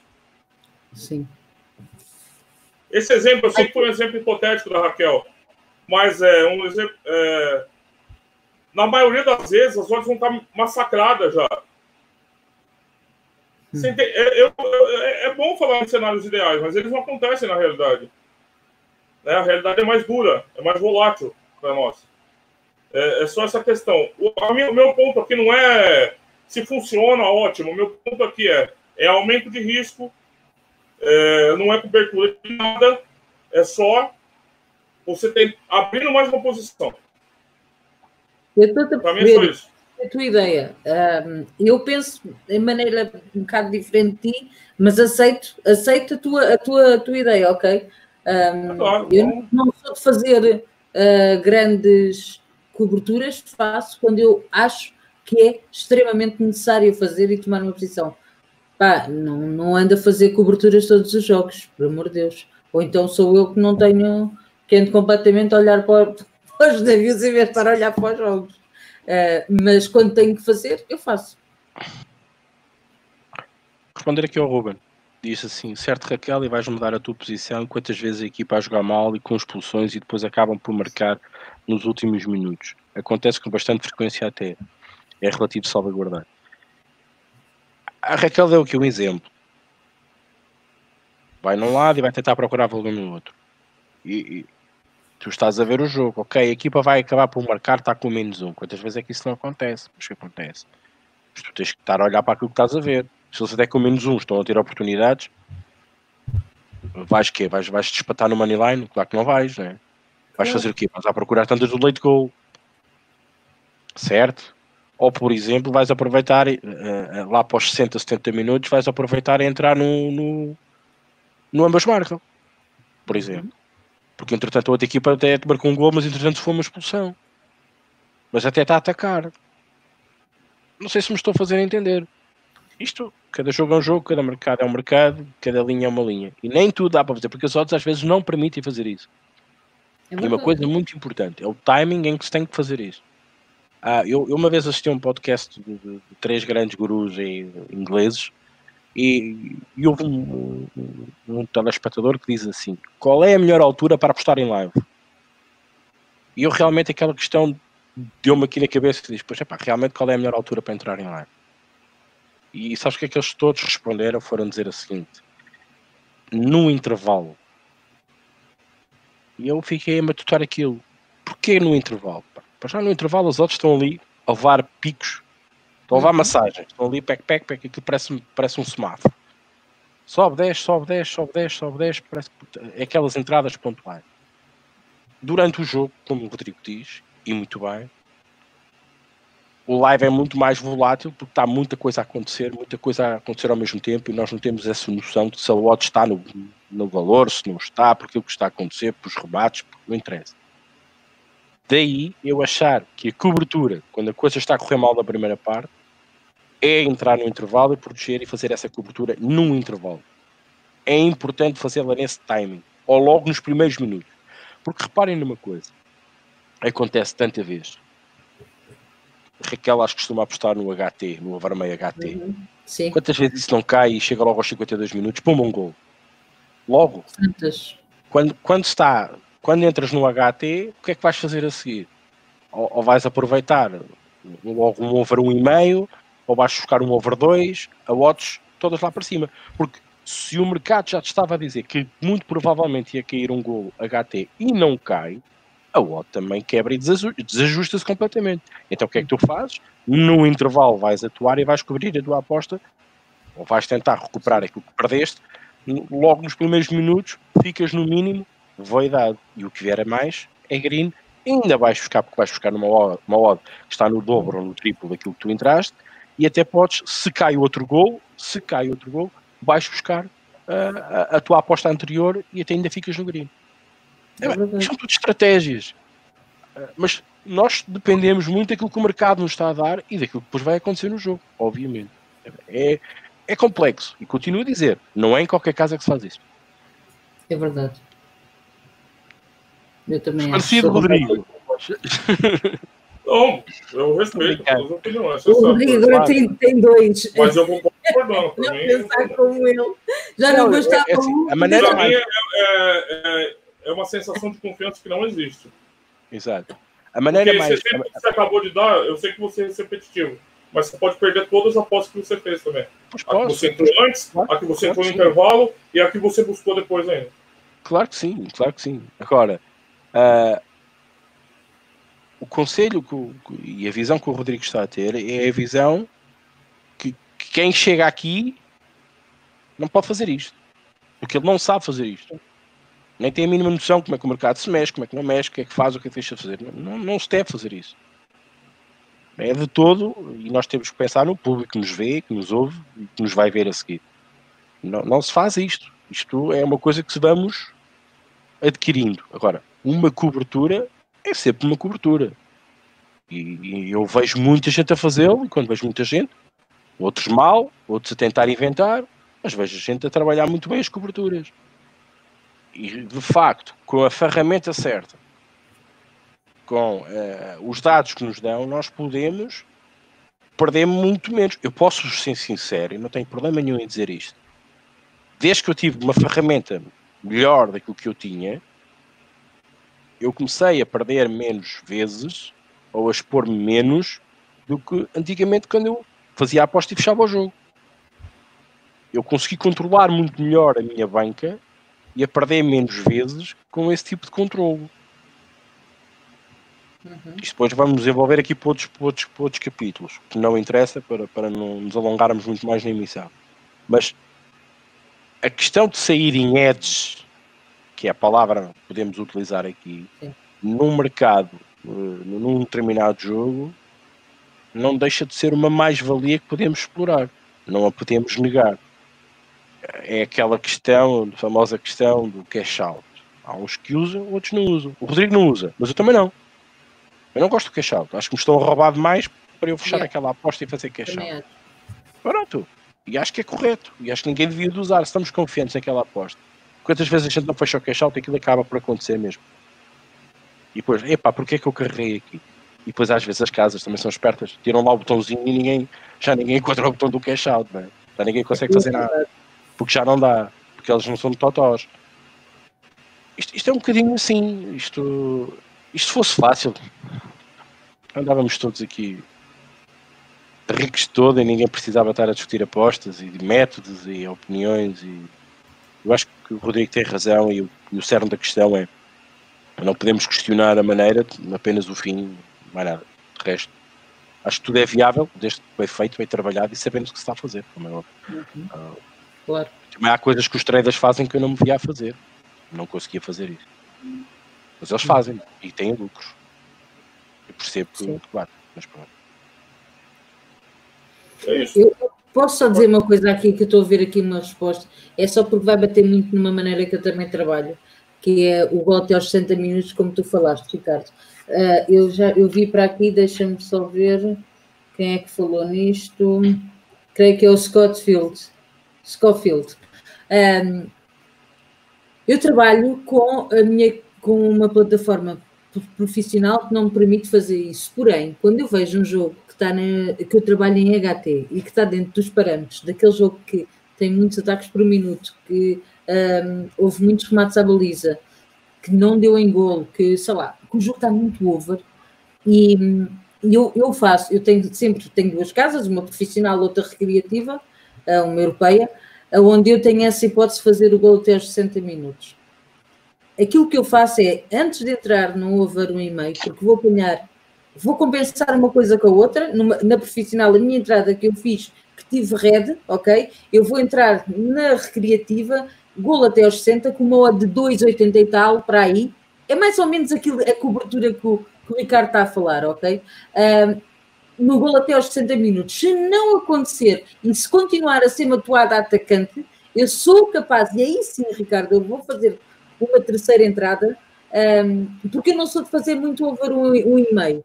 Não é, não é muito por aí que eu, que eu vou. Eu prefiro ir num, num gol até, uh, até aos 60 minutos, compensar depois na, numa, numa casa europeia, que tenha essa hipótese, ou então, então entrar no over de 1, aí já com uma odd de, se não conseguir apanhar a, a, a odd de, imagina que não, não tenha essa não tenho esse mercado aberto na casa recreativa, uh, eu entro na, na, plataforma em over de 1 para aí, mais ou menos. Over 1,5 às vezes, é pá, eu, porque eu sou muito conservadora a apostar, ok? E às vezes peco muito por ser conservadora, um, mas é que também já vi muitos jogos, já, já às vezes dá três gols, ok?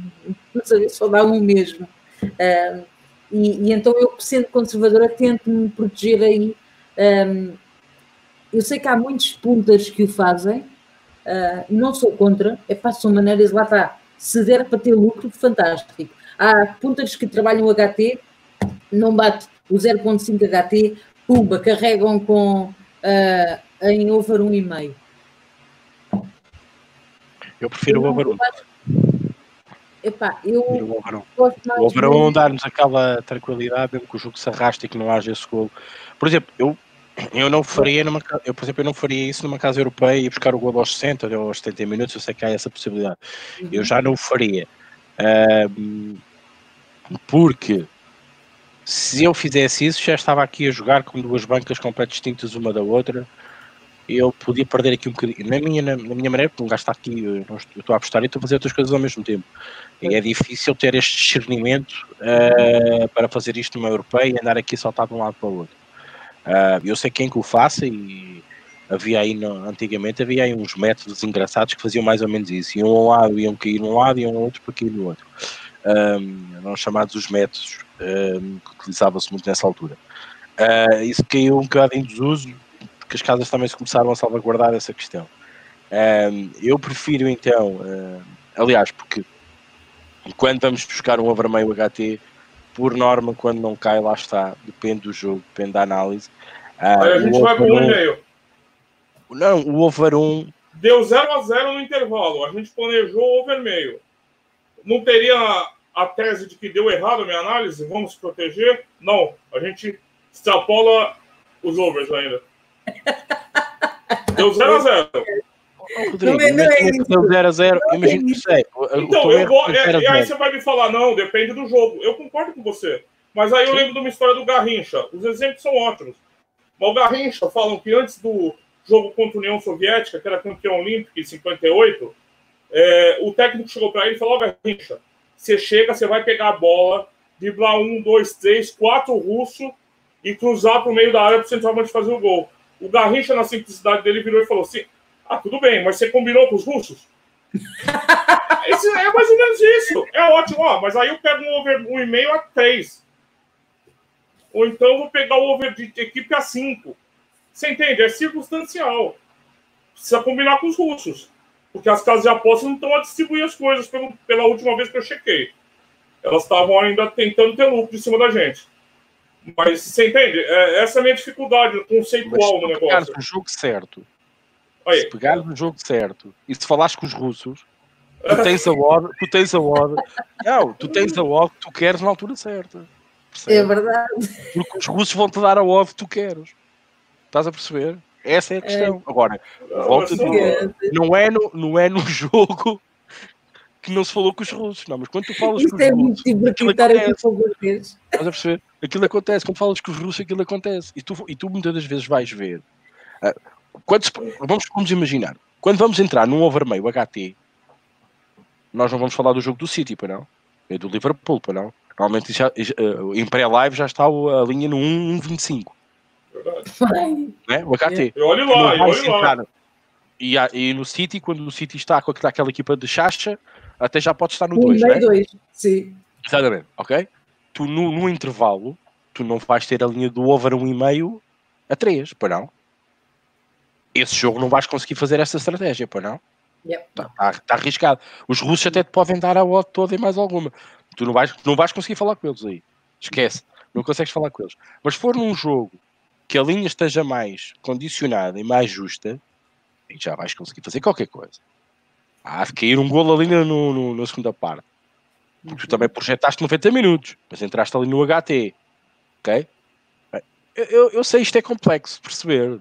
E é complexo de, na prática, a gente começar a entender certas coisas, mas continuo a dizer, não é para todos. Não. Uh, há que ter experiência, há que perceber, há que ler muito bem o mercado e, que, e lá está, e há que ter a plataforma certa para isso. Mas, também podes falar com os russos, os russos também te dão aquilo que tu queres às vezes. Eles também se enganam. É que eu adoro essa história.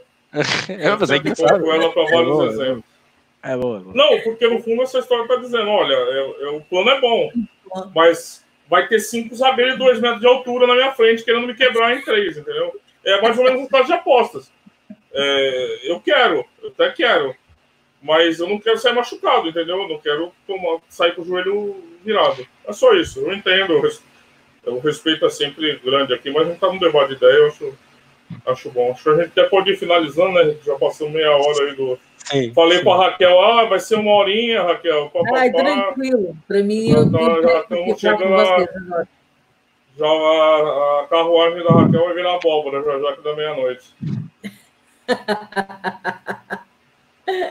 eu sei, tô dizendo que eu ia virar abóbora. Ai, nunca tinha dito isso. Que eu ia virar uma abóbora. Muito bom, Rodrigo, adorei. Vou, vou ficar. Estás guardado cá no meu coração. Eu e a abóbora. Aí, né, Rico?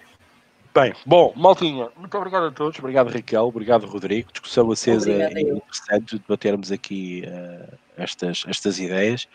Uh, falámos um bocadinho de tudo, um, é óbvio, uh, esta hora até ultrapassou um bocadinho mais. Uh, podia ser bem mais, acho que isto ia se desenrolar em muito mais conversa, uh, com muito mais opiniões diversas, porque eu acho que isto é muito importante no mundo das apostas. não podemos todos pensar de igual, acho que cada um tem a sua maneira de pensar, de abordar o mercado do gostar de mais um mercado, menos de outro, de uma estratégia, menos de outra estratégia. Isto é importante e saber conviver com as estratégias também é importante. Uh, aqui a questão central, aquilo que eu acho que deve -se, se deve transmitir, que seja esta a lógica, é que vocês tenham aqui uma noção de que estão aqui três apostadores normalíssimos a falar com vocês e como veem, os três divergem um bocadinho todos uns deles, uns dos outros. Uh, o Rodrigo, eu não vou dizer que o Rodrigo é um old school, mas o Rodrigo é um old school. Uh, é um Rodrigo que é muito, muito agarrado a aquilo que é a pureza da aposta. Velho, né? tá. O valor da aposta. Não, do, tu és muito do do valor, a teoria do valor para ti é muito intrínseca, é uma maneira muito pura de abordar as apostas. Uh, de facto, é verdade. A Raquel, neste caso, por aquilo que me apercebo do trabalho que faz e daquilo que foi aqui dizendo nesta emissão, já trabalha o mercado com coberturas, com, com explorar ligas menos conhecidas. Um, a especialização aqui, muitas das vezes, já não deixa de ser um foco central do Rodrigo. É um especialista no futebol sul-americano, no futebol brasileiro. Uh, e, e, aqui começamos a diferenciar uns dos outros como há os tipsters de, de, de, ambas marcas, como há os tipsters dos HTs, como há os cantos agora, como há os cartões, há prano para mangas. A culpa disto de quem é? É das casas de apostas, porque elas possibilitam nós apostarmos nestes variados, muito, muito variados mercados que nos dão essa possibilidade para explorar. Agora, cada um sente-se melhor na cadeira que lhe mais uh, se adequa, né? ou aquilo que mais gosta, neste caso, de trabalhar. Espero que vocês percebam isto. A ideia central desta discussão, uh, muito benéfica, é que vocês percebam de que cada um, cada um de nós, e vocês também, abordam as apostas e, como costuma dizer, todos ralham e ninguém tem razão. E a verdade é esta: é que nós todos ralhamos aqui uns com os outros, entre aspas, mas ninguém teve razão porque cada um é lucrativo na sua maneira, no seu método, da sua abordagem, da sua maneira de estar nas apostas. É isso que eu acho que tem que ser transmitido e para vocês tenham aqui a noção nesta discussão de terem retirado o sumo necessário para que vocês agora parem para pensar e dizer assim: eu não tenho que seguir o método de A, B, C ou D. Eu tenho que me sentir confortável com o meu método, com aquilo que eu gosto de fazer, com aquilo que eu quero fazer. Se eu sou um Rodrigo César, eu sou um Rodrigo César. Se eu sou uma Raquel, eu sou uma Raquel. Se eu sou o Ricardo, eu sou o Ricardo. É isso que vocês têm, têm, têm, têm que procurar o vosso, o vosso ADN das apostas. É mais por aí. Obrigado a todos. Vou passar a palavra a cada um de vocês para despedir. Mais uma vez, obrigado, Rodrigo. Obrigado, Raquel. E começo agora ao contrário. Rodrigo César, obrigado, força. Eu que agradeço, Rick, agradeço a Raquel ter aceitado o convite, participado sempre muito legal ter uma voz aqui diferente para também debater apostas. É, a Raquel falando de tips no portal Aposta Ganha. Tem uma página que a Raquel coloca as tips dela todos os dias, é, dos mais variados campeonatos que ela faz. E vale, quem quiser acompanhar o trabalho da Raquel, lá na apostaganha.com, só procurar ali no, no, no, portal Raquel, Raquel Plástico, tem todas as, as apostas da Raquel. E agradeço a participação do pessoal aqui também. É, se hoje a gente não deu um e-mail, passando um pouquinho aqui, mas espero que todo mundo tenha gostado da edição. Até quinta. Não, até, até segunda. A quarentena tá, tá me deixando. Covid, Covid, baralha. Olha, tô aqui, tô zoado. Obrigado. Raquel, força, obrigado mais uma vez. E já te esperamos na próxima vez. Obrigada eu. É um privilégio imenso estar com vocês os dois. Vocês são. O, o, o Rodrigo é mesmo old school, é um gosto sagrado. Uh, Ricardo, para mim, é uma referência em Portugal. Muito, muito, muito grata por esta partilha, porque é a trocar ideias que nós todos vamos crescendo e eu ainda tenho muito caminho para fazer e é um privilégio imenso estar aqui a uh, partilhar com vocês esta horita e pouco uh, e que está sempre a pouco e que por mim ficávamos aqui horas infinitas a debater. Muito, muito grata. Obrigada a todos também que estiveram aí e que um, trocaram ideias connosco. Tenham cuidado, protejam-se e muita moderação nas apostas. Tchau. É isso, Maltinha. Muito obrigado a todos mais uma vez. Uh, bom fim de semana, divirtam-se, boas apostas, boa sorte, que também é preciso tê-las. E conto com vocês segunda-feira, à hora do costume, 22 horas, para mais uma semana uh, de futebol e apostas, de temas quentes e, ou outros que não. Vamos ver o que é que nos reserva. Mais uma vez, obrigado. Parabéns, Liverpool. Um abraço até uma próxima.